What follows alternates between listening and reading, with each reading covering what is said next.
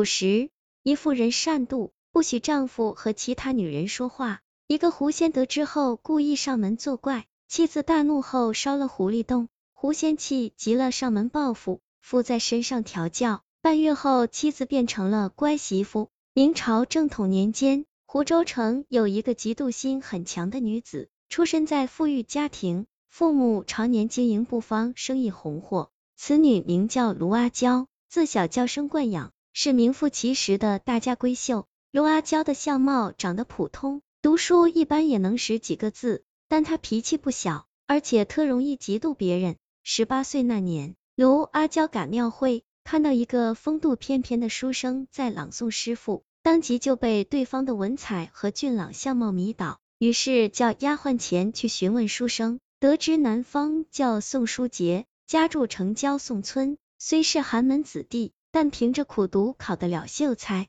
卢阿娇对宋书杰一见钟情。不在乎是否门当户对，便说服父母招宋书杰做女婿。相识后，宋书杰对卢阿娇只是普通朋友感情，并不打算娶她。宋老爹劝说道：“二啊，俺们家世代种田，如今你有机会娶个富贵小姐，以后吃住有个着落，就能专心用功读书，考取功名，光宗耀祖了。”最终，宋书杰听从了父亲提议。迎娶了卢阿娇过门，婚后卢阿娇出钱在宋家老屋旁边盖起一处府院，夫妻俩便搬进去住了。刚开始的时候，卢阿娇对宋书杰还算温柔贤惠，可是日子一久，便经常因一些小事责骂丈夫，特别是看不得宋书杰和任何女子交谈，无论女方是街上的大嫂还是邻居的小妹，卢阿娇都会莫名吃醋，并且大闹脾气。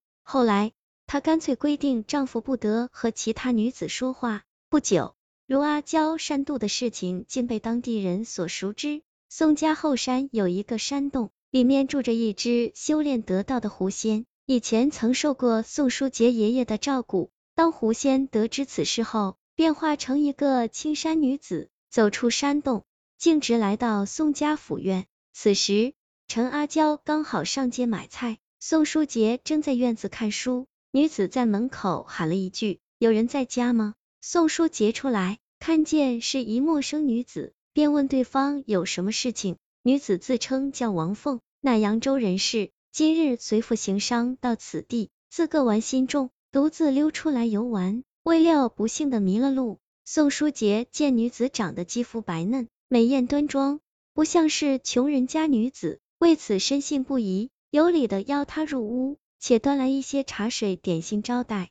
王凤吃了一点，发现陈阿娇还没回来，假装头晕，一下子投入宋书杰怀里，美人入怀芳香扑鼻，宋书杰有点神魂颠倒，但自己不是妄自菲薄的人，且想到妻子就快回家，若是被撞见，可是有理说不清。宋书杰慌忙把王凤扶到门口，想让她躺在路边。假装不认识，未料刚入房门，就被陈阿娇回来撞了个正着。陈阿娇见丈夫怀里抱着一个女人，而且是比自己年轻貌美的女人，瞬间暴怒起来，大声喊人，让宋父和邻居都来看宋书杰和一个陌生女子在家里乱搞。未料陈阿娇刚喊了几声，那王凤却突然醒了过来，一个起身向陈阿娇笑了几声。便化作一股青烟，立马消失了。众人赶来，看到陈阿娇和丈夫傻站在门口，问到底发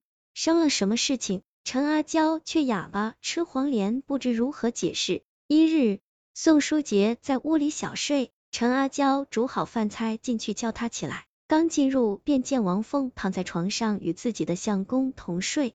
此间，王凤一见陈阿娇走进来，又是一笑。便化为一只白狐，跳出窗外，溜入了后山。可怜的宋书杰刚醒来，就莫名其妙被妻子臭骂了一顿。此后家中经常发生这种诡异之事。陈阿娇越想越不对，妒心大起，知道有狐狸精在故意勾勾引丈夫，便拿着棍子寻到后山去。结果被他发现一处山洞，里面还散着狐骚味，心想这里就是狐狸精的老窝了。于是。卢阿娇便悄悄躲在树丛里查看，到了晌午时分，果真有一只白狐从外面回来，钻入了洞里。陈阿娇气上心头，急忙找来一些杂草木柴堵住洞口，升起一把火，就把狐狸洞给烧了。三天后，卢阿娇这天到屋后闲逛，见那个狐仙女子径直朝她走来，他有些心虚，就要往回走，那狐仙往他身上一扑，卢阿娇顿时感觉身子不管用了，但心中十分明白。此时已被那狐仙附身了。卢阿娇回到家后，当着丈夫的面跪下，一连打了自己十几个巴掌，说自己错了，把宋书杰差点惊得掉了大牙，连忙扶起他，诚惶诚恐。自此以后，卢阿娇感觉自己的身子被那狐仙引导着，做了许多以前根本都不愿做的事，变得十分贤惠。周围的人看她变了，都夸赞起她来。这样足足过了一个月。那狐仙才从他身子中分离出来。卢阿娇感觉抛弃嫉妒心，体贴丈夫，关爱家人，其实是很美好的。于是她就顺势变成了乖宝宝。后来宋书杰参加了科举高中举人，日子渐渐好起来。陈阿娇为丈夫生了三个儿子，一家人也很幸福。这个故事叫《火烧狐狸洞》，来源于净月斋民间故事，作者。唐有时嫉妒心是个可怕的东西，可以毁掉一个人，甚至一个家。妒心强的人，对谁都会怀疑，对谁也不相信，恨不得全天下都是他的。但这绝不可能。健康上进的心理，应该学会包容，去欣赏和赞美那些比自己更好的，这样才能不断去升华自己，成为一个优秀的人。